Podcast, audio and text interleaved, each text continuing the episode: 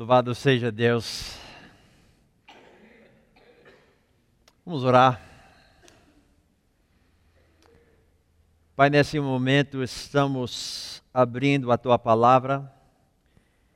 Pedimos que teu Espírito possa estar abrindo os nossos corações para compreender da tua palavra exatamente aquilo que o teu Espírito deseja comunicar aos nossos corações nesse instante. Nos capacita para essa finalidade, eu peço em nome de Jesus. Amém. Abrem suas Bíblias para Romanos capítulo 15. Romanos capítulo 15. Nós vamos estar olhando esse texto essa noite para entender um pouquinho mais ao respeito dos fundamentos da missão que Deus tem nos dado. Quando eu estava no ensino médio, eu jogava basquete com o time do nosso, da nossa escola. E no meu último ano, a gente tinha um time muito bom. A, gente ganhou quase todos os nossos jogos e, e no início do ano a gente achava que jogava bem, porque tínhamos jogado juntos muitos anos e ah, tínhamos tido bom sucesso, mas cada ano melhorando um pouquinho. Último ano juntos, estávamos cheios de confiança, mas nunca se sabe até joga. Então, na pré-temporada, a gente estava ensaiando, praticando. Chega o primeiro jogo da temporada, jogando fora de casa e nós estávamos jogando no ginásio do nosso rival e fomos lá e ganhamos de lavada. E então, semanas passaram e nós continuamos jogando, ainda invictos. E aquele primeiro time agora vem para jogar em nosso ginásio. E como a gente ganhou fácil lá, a gente já estava planejando a nossa festa comemorativa depois do jogo. E nós sabíamos que nós íamos ganhar. Porque ganhamos no ginásio deles, agora ele vem para a nossa casa, é lógico que nós vamos ganhar. Então vamos ganhar e vamos ganhar bonito. Vamos fazer aqueles passes atrás da costa, driblar entre as pernas, impressionar as garotas, né? Vamos jogar um basquete e vamos ganhar e vamos ganhar bonito. Você já sabe o que aconteceu. Chegamos no intervalo e estávamos perdendo e perdendo feio. E nós descemos lá para o vestuário, cabeça baixa, olhando para o outro, o que é que está acontecendo. E o técnico desce e ele entra no escritório dele e ele fecha a porta, pum! A gente sabia que ele lava bronca. E daqui a pouco ele sai carregando numa mão um aro, na outra mão uma bola de basquete. E ele diz: Senhores, o objetivo desse jogo é colocar essa bola nesse aro e evitar que outro time faça o mesmo. Eu não sei o que vocês estão jogando ali, mas não é basquete. Você não marca ponto passando por trás da costa. Você não marca ponto driblando entre as pernas. Você não marca ponto fazendo passes bonitos. Você marca ponto colocando a bola no buraco. Cada jogo tem os seus princípios básicos, os seus fundamentos, e se você esquece esses fundamentos, fica distraído dos fundamentos, o seu time geralmente não vai bem. Dois mil anos atrás, Jesus Cristo falou para os seus discípulos: Eu quero discípulos em todas as nações. Essa é a sua tarefa. Discípulos em todas as nações. Nós estamos aqui dois mil anos depois, e ainda compartilhamos essa planeta com bilhões de pessoas que nunca ouviram falar de Cristo Jesus. Ainda há milhares de comunidades no nosso próprio país que não tem um discípulo sequer. Alguma coisa está desesperadamente errado nós temos sido distraídos da missão que o nosso Senhor Jesus Cristo nos deu. Então, esta noite, eu não pretendo falar nada de novo para vocês. Basicamente, o que eu vou falar para vocês essa noite é o seguinte: senhores e senhoras, isso é uma Bíblia. Isso é uma Bíblia. Ali estão as nações do mundo. O objetivo da sua vida, o objetivo da sua família, o objetivo dessa igreja é levar essa Bíblia para aquelas nações. Estamos juntos? Essa é a missão que Deus nos deu e por algum motivo nós temos sido distraídos de tal missão. Estamos fazendo muitas coisas bonitas, mas não estamos cumprindo a missão. Estamos perdendo. E estamos perdendo feio. É hora da gente voltar para os fundamentos da missão e ver o que é que nós precisamos consertar. E nesse texto de Romanos, nós vamos estar esta noite examinando quatro fundamentos da missão de Deus para as nossas vidas. Vamos começar a nossa leitura, inicialmente em versículo 14. Paulo diz o seguinte: Certo estou, meus irmãos, sim, eu mesmo a vosso respeito, de que estáis possuídos de bondade cheios de todo conhecimento, aptos para vos admoestardes uns aos outros. Começando nesse versículo, eu gostaria de falar ao respeito do que eu chamo o propósito da missão. O propósito da missão, acima de tudo, é o mesmo propósito de tudo é a glória de Deus. O propósito da missão é a glória de Deus. Deus quer ter discípulos em todas as nações, porque Ele quer ser glorificado, Ele quer ser exaltado, Ele quer ser adorado em todas as nações. É isso que Deus quer. Ele quer ser glorificado em todas as nações. O propósito da missão é a glória de Deus. O Piper diz: missões existe onde a adoração não existe. E talvez você está olhando para esse versículo dizendo: é bonito, Gary, mas eu não estou vendo a glória de Deus nesse versículo. E você estaria relativamente correto. Então vamos voltar um pouquinho no texto e ver que eu não estou forçando isso no texto. Então volta comigo para versículo, vamos começar versículo 4. Pois tudo quanto outrora foi escrito para o nosso ensino foi escrito a fim de que, pela paciência e pela consolação das Escrituras, tenhamos esperança. Ora, o Deus da paciência e de consolação vos concede o mesmo sentir de um para com os outros, segundo Cristo Jesus para que, concordemente, e a uma voz, glorifiqueis ao Deus e Pai do nosso Senhor Jesus Cristo. Portanto, acolhei-vos uns aos outros, como também Cristo vos acolheu para a glória de Deus.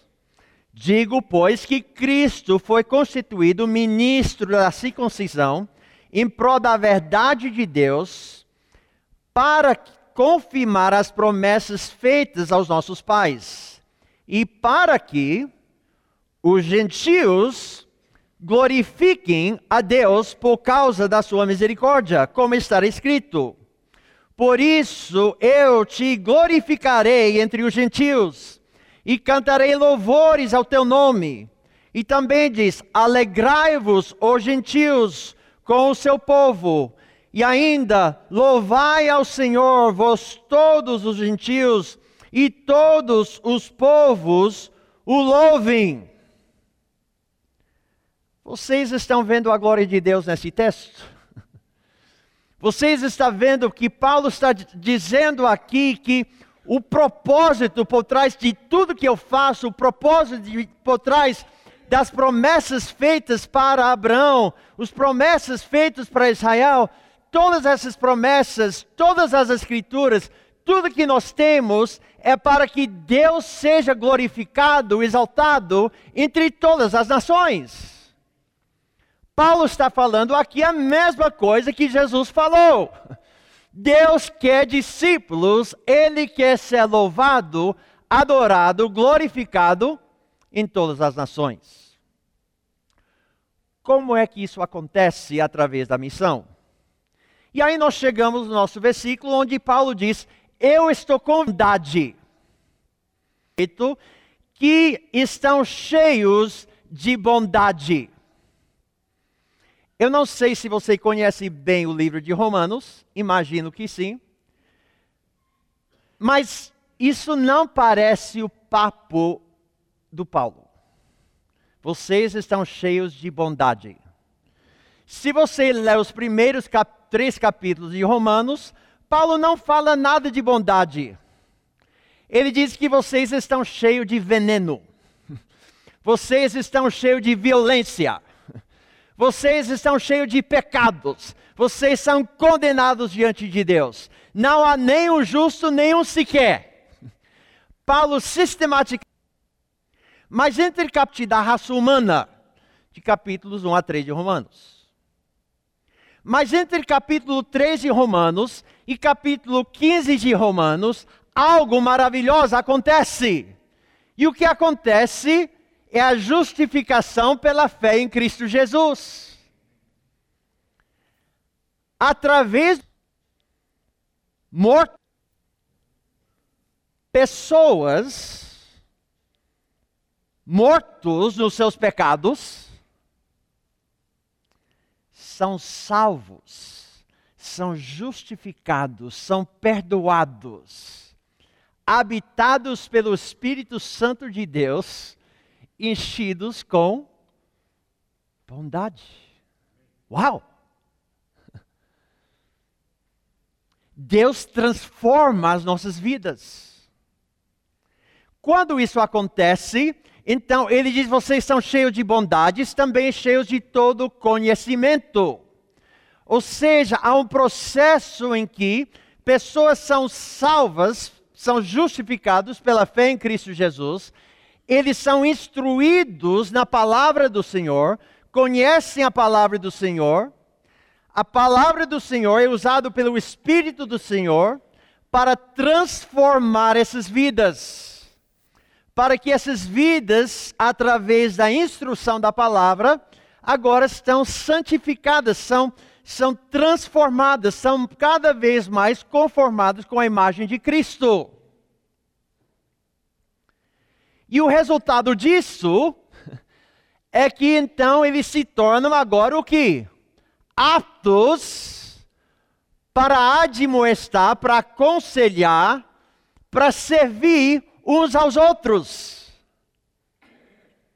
Então, ele é salvo pela graça do Senhor, ele é instruído na palavra do Senhor e agora ele é um servo do Senhor edificando outros. O podre pecador, alcançado pela graça do Senhor, instruído na palavra do Senhor, agora é um pregador. O pecador vira pregador e nisso Deus é glorificado. Pela transformação de vida que acontece e nós? Paulo diz que é isso que aconteceu na minha vida. Eu era maior dos pecadores, agora eu sou apóstolo. O que, que é isso? Isso é a glória de Deus. Eu estava lendo ali atrás a missão dessa igreja. E eu achava que eu podia ler, mas eu sou velho demais, não consigo ler. Mas é mais ou menos assim. A missão dessa igreja é a proclamação das boas novas a salvação do homem. Para que ele se torne um verdadeiro discípulo. Instrução na palavra. Para que ele também seja um discípulo frutífero, edificando o corpo, tá? Então, a, a, a missão dessa igreja está aqui dentro desse versículo. Estamos juntos? E isso é para a glória de Deus. E é isso que Deus quer fazer. E nós temos tido o privilégio de ver isso acontecendo mais ou menos 15 anos atrás, eu fui junto com meu pai para visitar uma comunidade chamada Terra Vermelha. Terra Vermelha era uma comunidade podre. Os homens quase todos viviam embriagados e drogados. As mulheres faziam tudo na comunidade. Os homens tiveram filhos com várias mulheres, filhos com filhas. Tudo que você imagina de podridão, de pecado acontecia naquela comunidade. Uma comunidade suja, animais dentro de casa, as crianças andando nos doentes, pobres, a comunidade literalmente fedia. Você saía de Terra Vermelha uh, querendo tomar banho. E eu saí, voltei para Benevides, estou lá, Dez anos depois, eu voltei para a Terra Vermelha. Essa vez para inaugurar a Igreja Batista em Terra Vermelha. E nós viajamos, para você ter uma ideia onde nós estamos, eu moro em Belém, né? Ah, na realidade, moro em Benevides. De Benevides, a gente pega um carro e vai para o aeroporto de Belém que leva 40 minutos a 4 horas, dependendo do trânsito.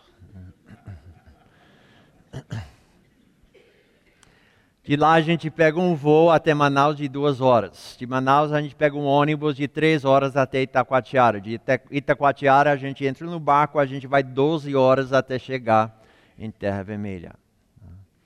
Então chegamos de madrugada eu estava dormindo na rede e domingo de manhã a gente ia inaugurar o templo. E cedo de manhã eu comecei a ouvir as canoas chegando, o povo chegando para a inauguração que ia matar um boi, né? Churrasco, todo mundo vem, né? Quando eu andei na comunidade, eu não podia reconhecer. A comunidade estava limpa, casas pintadas, os homens com suas esposas, com seus filhos, indo para a igreja. E a igreja é pequenininha, né? Um, um teto desse meio quadrado aqui, né? Pessoas na igreja, fora da igreja, nas janelas, né? Onde e por horas e horas e horas nós ficamos ali naquela inauguração que todo mundo quer participar. Né? Cada família tinha um versículo para citar, um hino para cantar. E aqueles pais, outrora embriagados, estavam ali lendo a Bíblia, cantando louvores ao Senhor, testemunhando ao respeito da graça do Senhor na família deles. Deus é glorificado com isso. É isso que Deus quer ver em todas as nações, a transformação do homem para a sua glória. Temos acampamento em Terra Vermelha, pregadores. E agora nós temos acampamento em Terra Vermelha. E nós temos pastor ribeirinho em Terra Vermelha. E esse pastor viaja aquele rio, implantando igrejas em outras comunidades. Vamos avante, versículo 15 como para vos trazer isso, tanto vos escrevi em parte mais ousadamente, como para vos trazer isso de novo à memória, por causa da graça que me foi otorgada por Deus, para que eu seja ministro de Cristo Jesus entre os gentios, no sagrado encargo de anunciar o Evangelho de Deus de modo que a oferta deles, dos gentios, seja aceitável, uma vez santificada pelo Espírito Santo. O segundo fundamento que eu queria tratar com vocês esta noite é o que eu chamo o privilégio da missão. O privilégio da missão. Paulo aqui relata ao respeito da graça que foi me dada. Paulo reconhecia que ser um missionário, poder levar o evangelho aos gentios, foi uma graça que foi dada a ele. É uma graça que eu recebi para poder ser porta-voz de Deus levando o evangelho para os gentios. Paulo ficava admirado pelo fato que ele foi escolhido por Deus para ser um filho salvo. Mas ele diz: essa graça já é incrível. Mas graça, em cima de graça, eu posso ser um missionário. Eu posso ter o privilégio de representar o glorioso Deus desse universo diante dos gentios. Eu posso então fazer com que os gentios sejam um sacrifício, seja uma oferta aceitável a Deus. Os gentios até ali ofereciam ofertas aos seus ídolos, abominações a Deus. Mas eu tenho o privilégio de representar Deus diante desses povos, ensiná-los ao respeito das Escrituras, de modo que eu agora sou um recrutador de adoradores de Deus entre os gentios, para que agora eles oferecem sacrifícios aceitáveis a Deus e ele seja então a minha oferta a Deus. Olha, Deus, está aqui um povo adorador teu. Que honra, que privilégio. E Paulo diz: Eu tenho esse sagrado encargo. Eu tenho essa honra, esse privilégio, essa graça em cima de graça de poder fazer isso que homem sortudo que eu sou. Essa é a atitude de Paulo ao respeito da missão. Estão comigo? Ok. Eu trabalho com jovens, muitos jovens. E eu já falei a minha estratégia, tá? O acampamento, Palavra da Vida no Norte, é uma cilada. Tá? A gente quer que ele vá lá, ele entenda o evangelho, e eu procuro, enquanto no acampamento, infeccionar o coração do jovem e adolescente com a missão de Deus. De forma que, depois do acampamento, ele chega lá com seus pais e diz: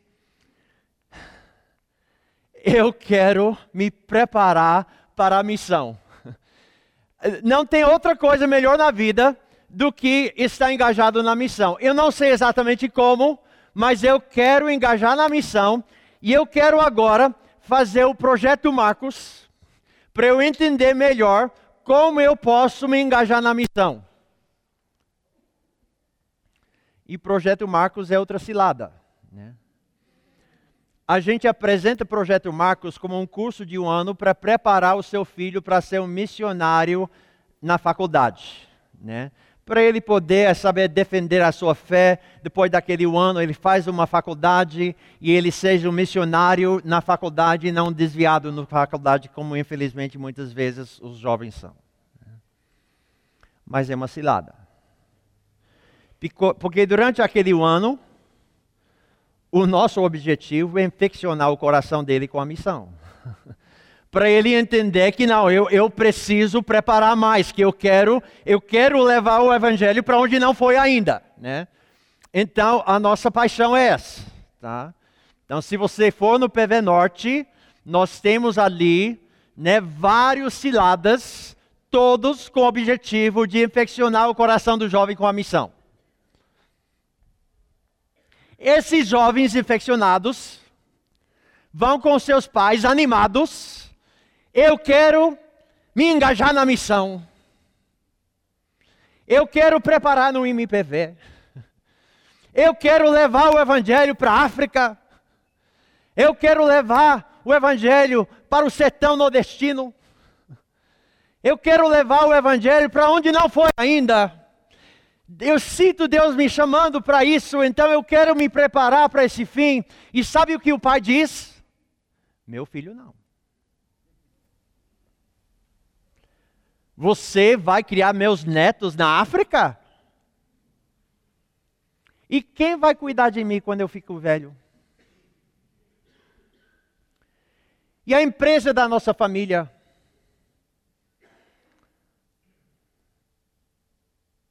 Você vai deixar de ganhar o salário que a nossa empresa oferece para você? Para ir pedir esmola de igreja em igreja?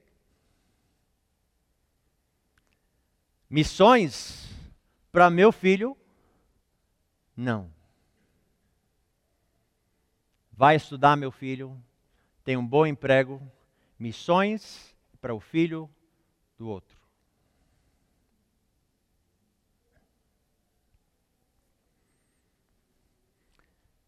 Esse mesmo filho, vamos fingir que ele chega para o seu pai e diz: Pai, você não acredita, o presidente do Brasil, seja quem for, acabou de me ligar. E eu fui apontado por ele para ser o embaixador do Brasil para a África do Sul.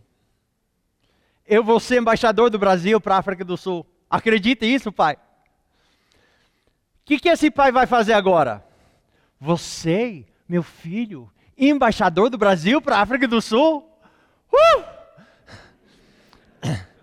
Ele, ele vai, ele vai pegar o telefone, ele vai ligar para o pai dele, ele vai ligar para a sogra dele. Você disse que meu filho não ia fazer nada. Ele vai ser o embaixador do Brasil para a África do Sul.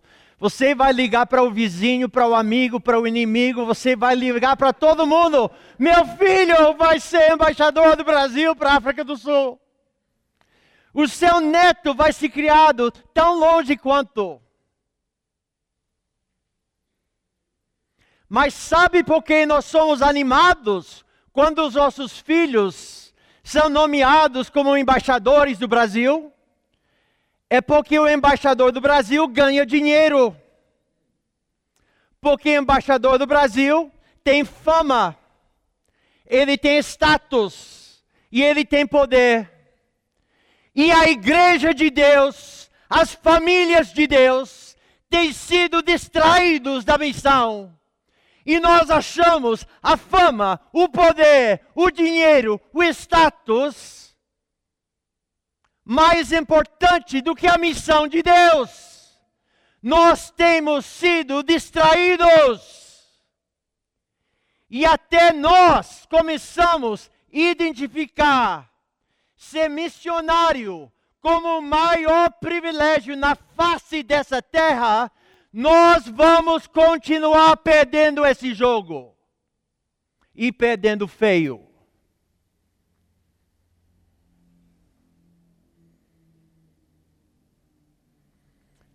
Eu sou de uma família missionária. Meu pai é missionário, eu sou missionário, meus filhos, irmão. Você me corta, sai missão.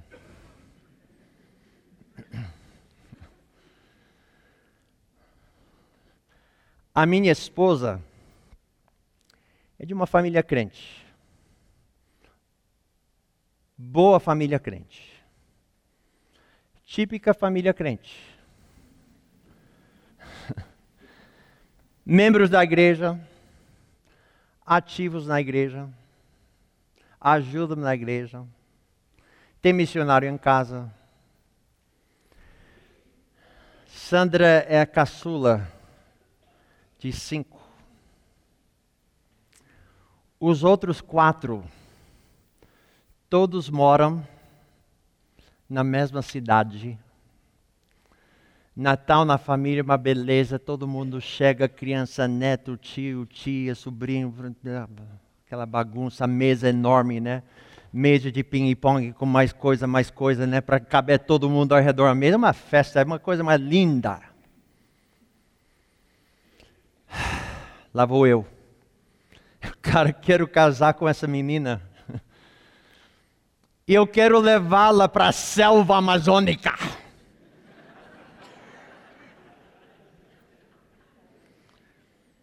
E eu tinha, eu tinha conversado com ela sobre isso. Ela disse: Não, eu topo. Se você for, eu vou junto. Mas agora eu tenho que conversar com os pais. E um dia eu montei coragem. E ou vai acabar agora ou vamos lá. E eu fui lá conversar com eles. Eu falei da minha intenção de casar com a filha caçulinha deles e levá-la para a selva amazônica. Não falei nessas palavras, mas de qualquer forma, a sua filha vai morar muito longe de vocês e vocês não vão ver muito. Sabe o que eles falaram para mim? Falaram, Gary, quando nós casamos, nós começamos a orar.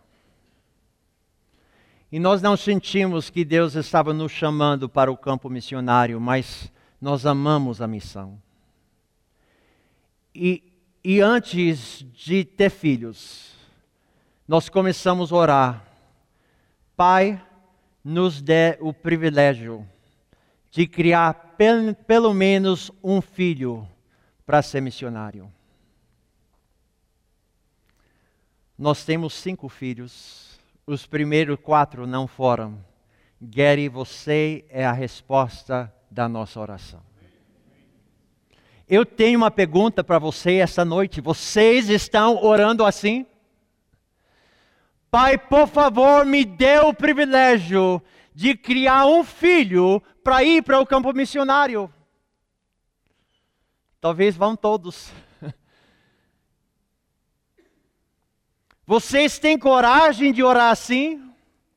Vocês entendem que seria maior privilégio na face da terra ter um filho fazendo isso? Ter um filho como um mero embaixador do Brasil ou presidente do Brasil é muito menor do que ser um representante do Deus Criador desse universo entre as nações. E até nós entendemos, como Paulo entendeu, que é uma graça de Deus poder ser missionário, é um sagrado encargo que Deus nos dá. É uma honra, privilégio poder representar Deus, recrutar adoradores e apresentar os povos desse mundo para Deus como oferta suave. Até nós entendemos isso como o maior privilégio nós vamos continuar perdendo esse jogo. e perdendo feio. E nós precisamos voltar para os fundamentos da missão, entender o propósito da missão, entender o privilégio da missão.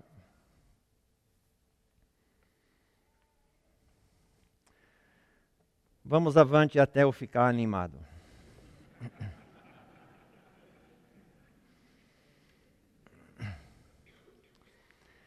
Versículo 17. Tenho, pois, motivo de gloriar-me em Cristo Jesus, das coisas concernentes a Deus.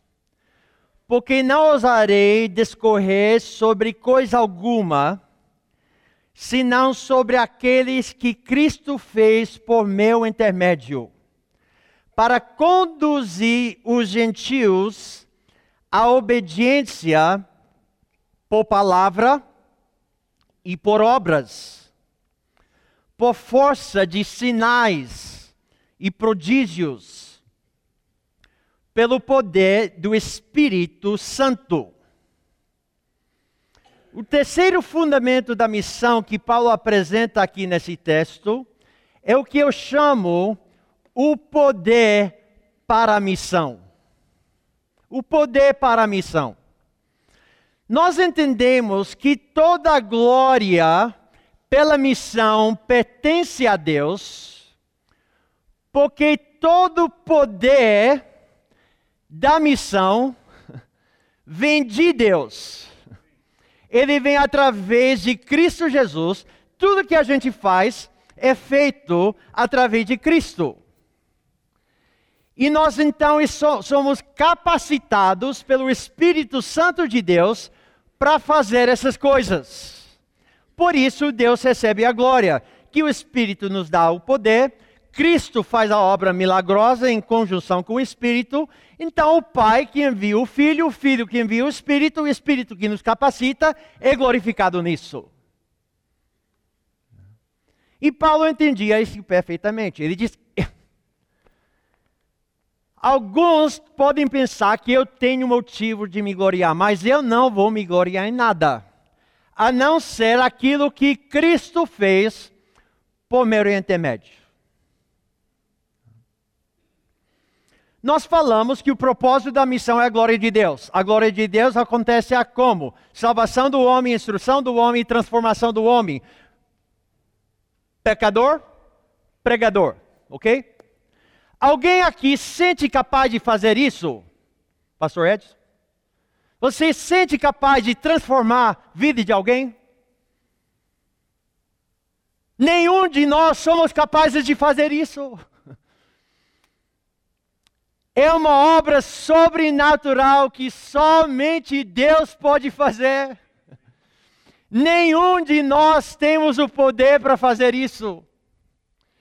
Então, quando nós começamos a pensar ao respeito da missão e ser missionários, quando eu começo a conversar sobre, sobre isso com pessoas, pessoas acham que para ser um missionário, vocês precisam ser algum tipo de super-herói. Eu quero deixar alguma coisa bem clara aqui hoje à noite. O meu nome é Gary Parker.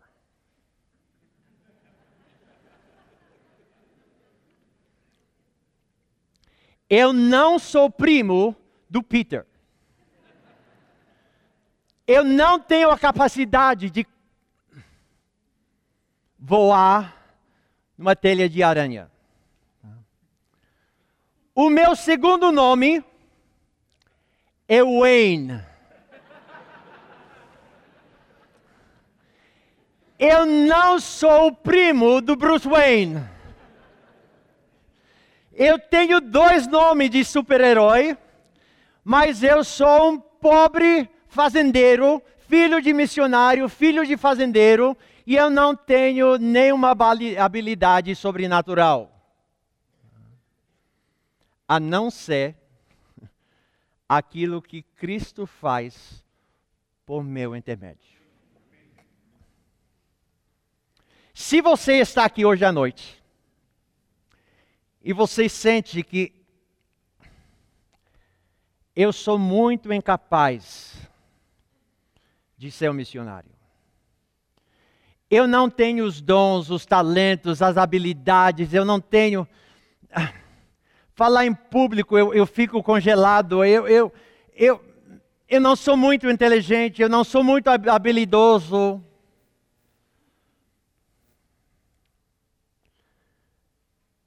Bem-vindo ao clube.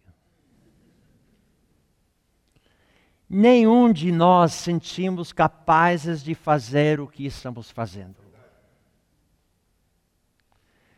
Queridos, Deus não é como o técnico de São Paulo Futebol Clube.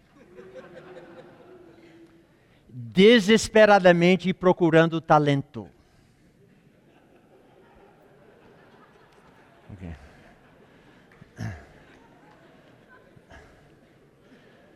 Finalmente uma igreja que entendeu essa piada.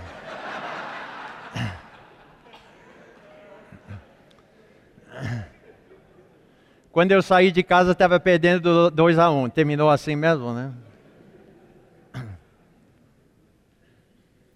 Deus tem todos os talentos à sua disposição.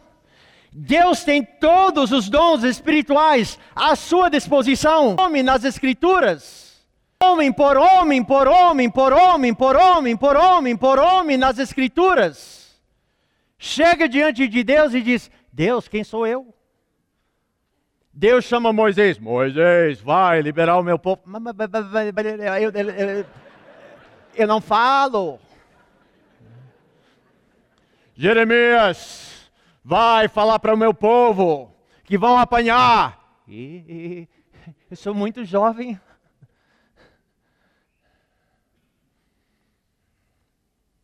Samuel vai à procura de um rei. E Davi é o último, que nem o pai dele pensava nele.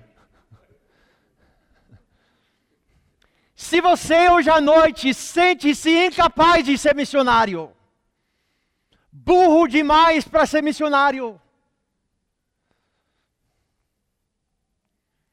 é você mesmo.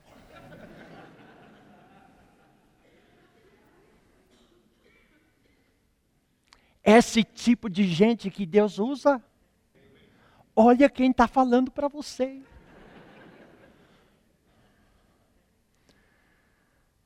Meu pai foi usado para começar o Instituto Linguístico no norte do Brasil.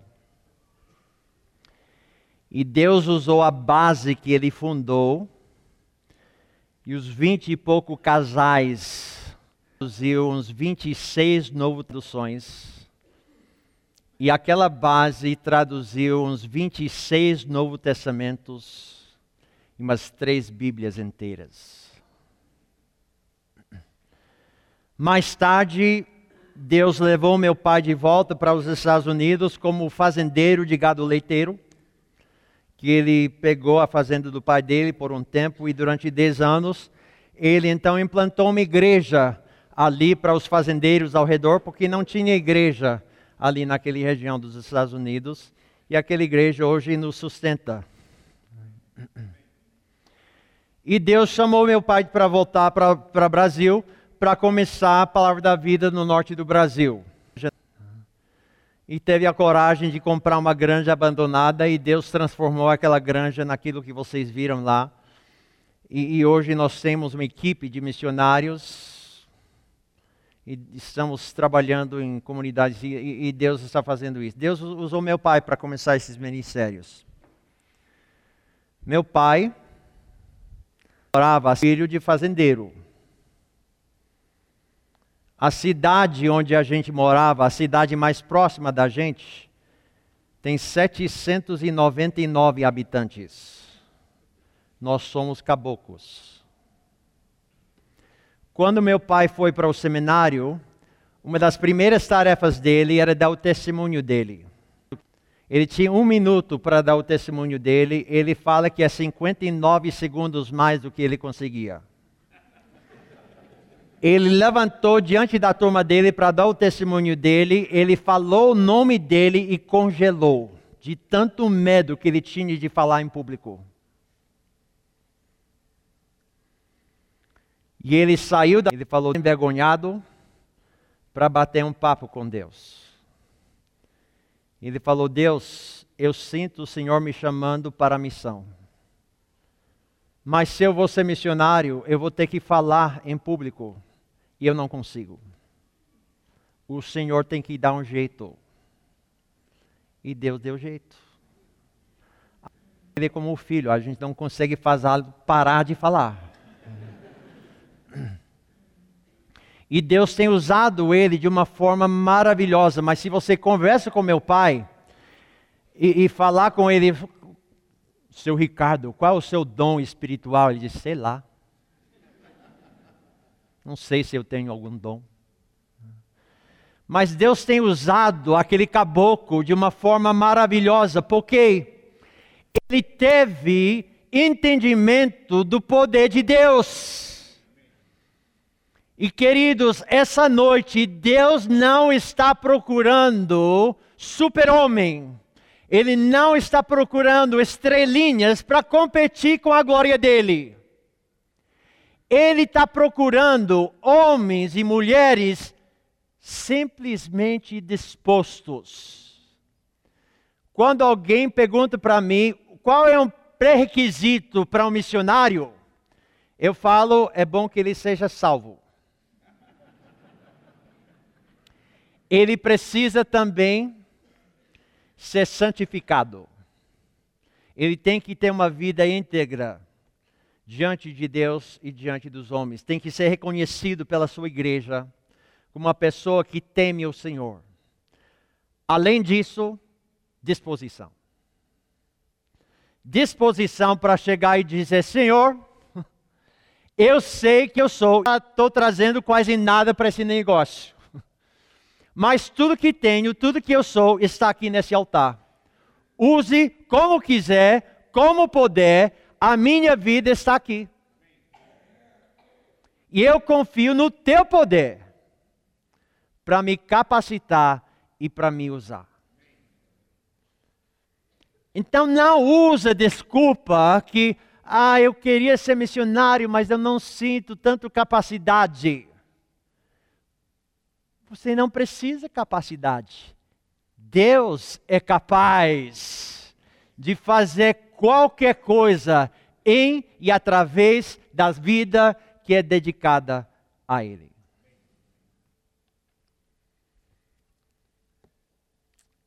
Ele diz: aquilo que Cristo fez por meu intermédio, para conduzir os gentios à obediência por palavras, por obras, forças, sinais, prodígios, pelo poder do Espírito Santo, de maneira que, desde Jerusalém, e as circunvizinhanças, até ao Ilírio, tenho divulgado o Evangelho de Cristo, esforçando-me deste modo por pregar o Evangelho, na onde Cristo já fora anunciado, para não edificar sobre fundamento alheio.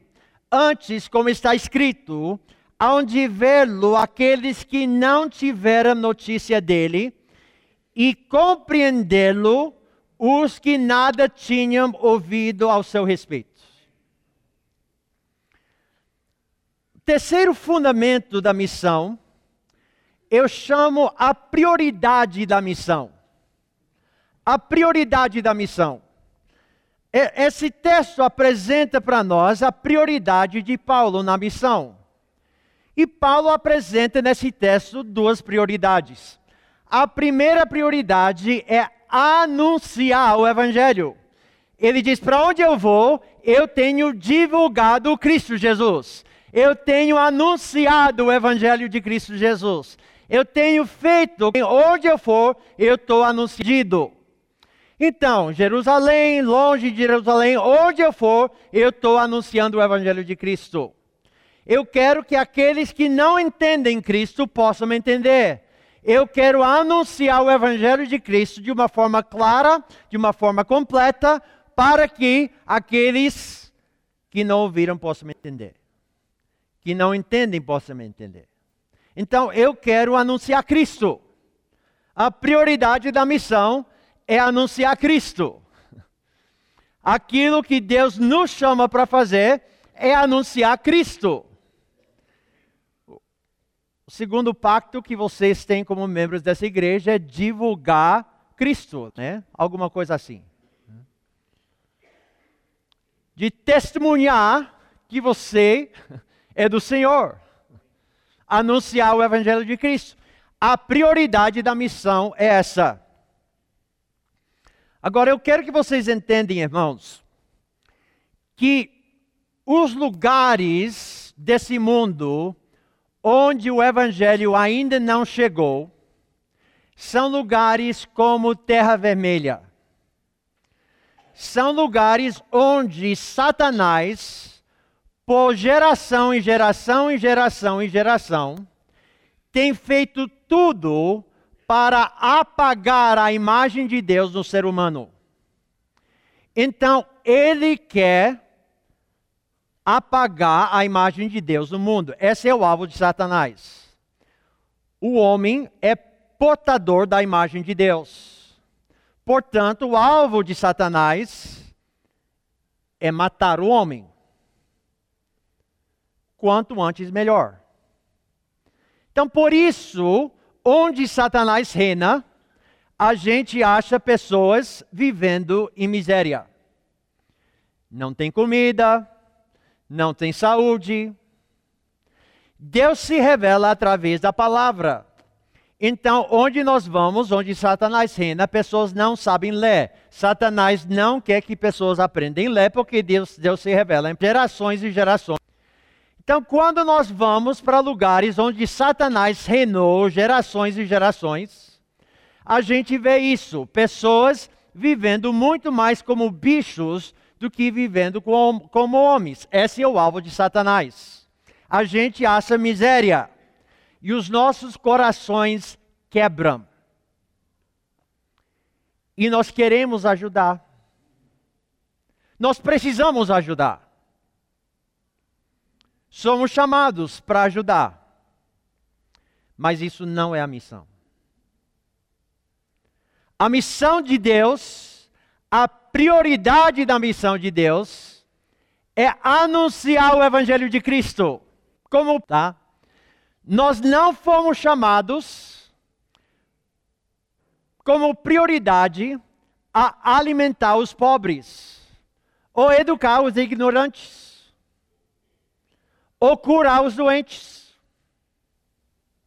Isso não é a nossa prioridade. A nossa prioridade é anunciar o Evangelho de Cristo.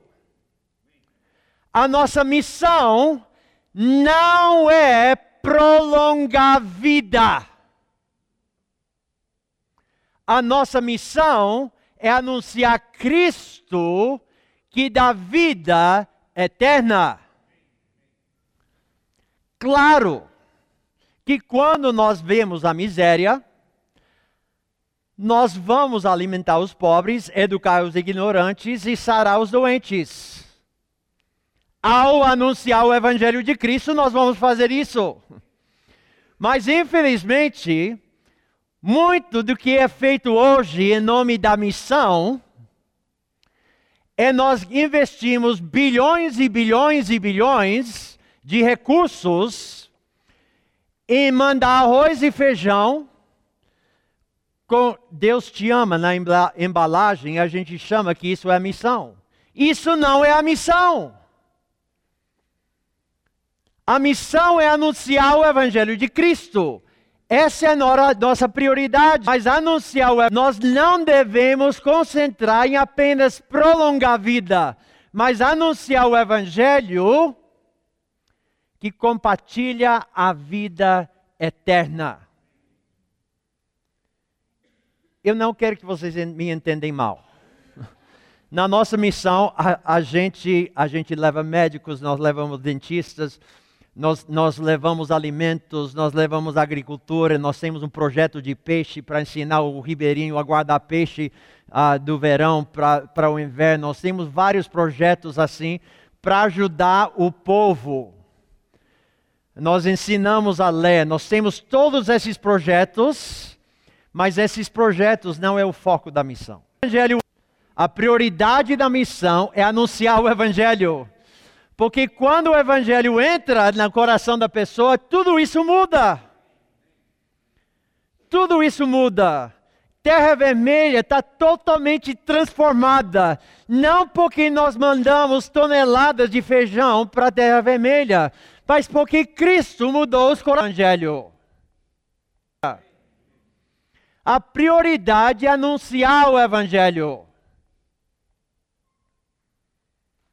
A segunda prioridade do Paulo aqui é avançar o Evangelho. Paulo diz: O meu objetivo é pregar Cristo onde ele não foi anunciado.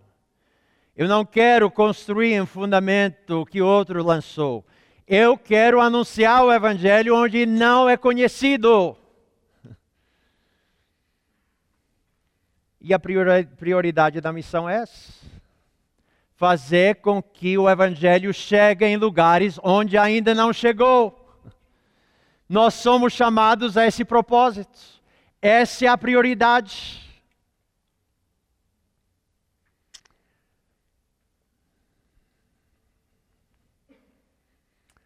Sabe por que o Evangelho não chegou nesses lugares onde não está hoje à noite?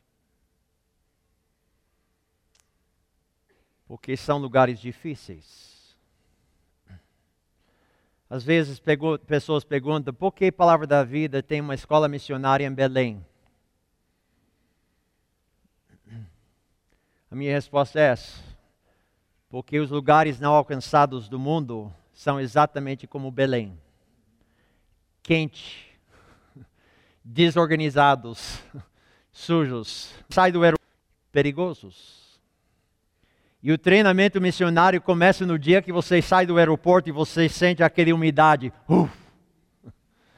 E você começa a comer comidas estranhas. Onde eu tenho 30 minutos da minha escola, uma comunidade ribeirinha, uma comunidade quilombola ou uma comunidade urbana uh, com meninos de rua. Eu tenho todos os laboratórios missionários em 30 minutos da minha escola, por isso a escola está lá. Porque se você não aguenta Belém, você não vai aguentar a Índia ou África. Se você não aguenta o seminário em Belém, você não aguenta a tribo indígena ou ribeirinho. Então vai lá para preparar para levar o evangelho para lugares não é confortável.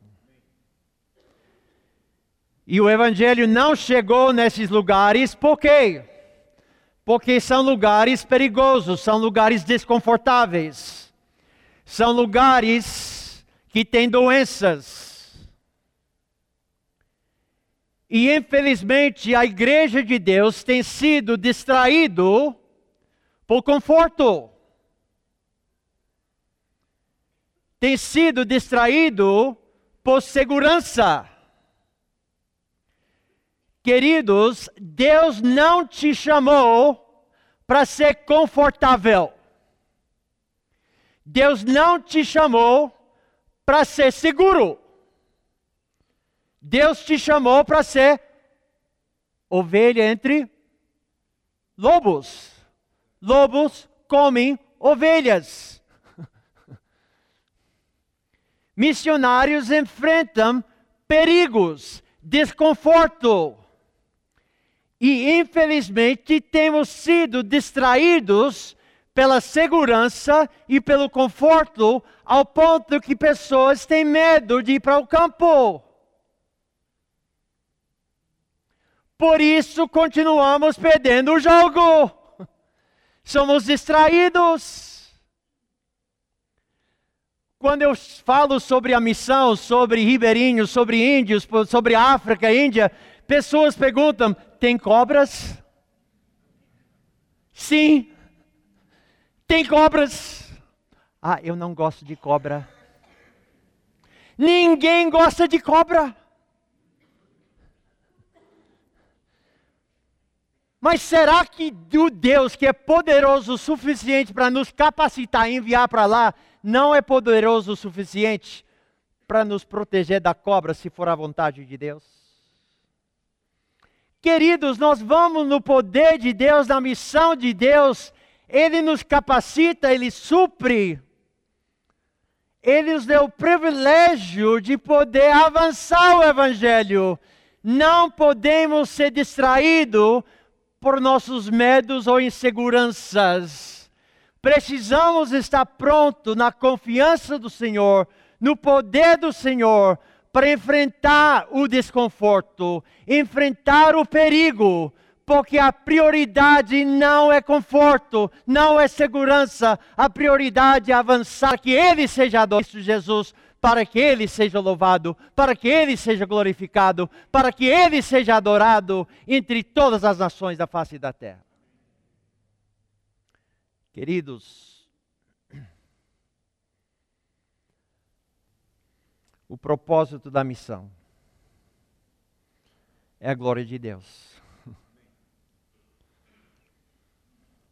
O privilégio da missão é uma graça que Deus nos dá de o representar diante das nações do mundo.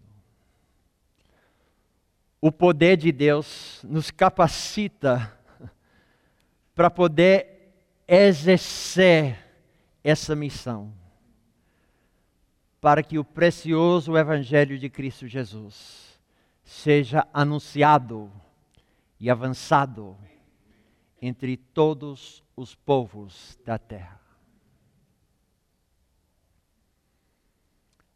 Nós viramos aquele jogo no segundo período. Nós saímos do vestuário e nós começamos a jogar basquete. Não foi bonito, mas nós ganhamos o jogo.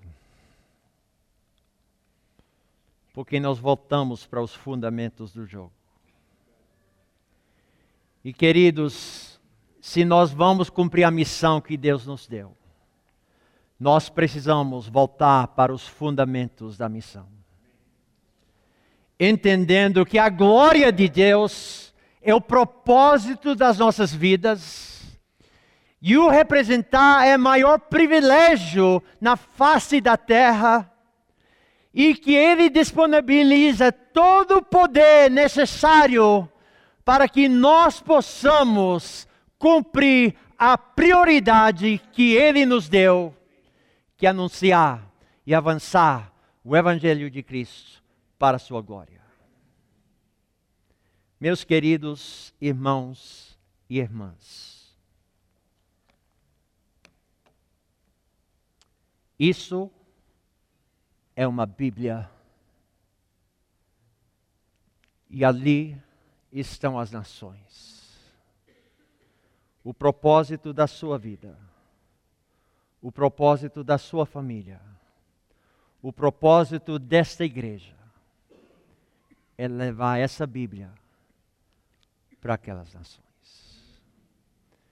Pai, agradecemos esse texto e pedimos que o Teu Espírito tenha agora liberdade a trabalhar em nossas mentes, em nossos corações, em nossos corpos, para que nós possamos, ó Pai, nos engajar na missão da melhor forma possível para que o teu nome seja exaltado, o teu nome seja glorificado em nossas vidas e na vida de todos os povos, para que todos os povos tenham a alegria de te adorar.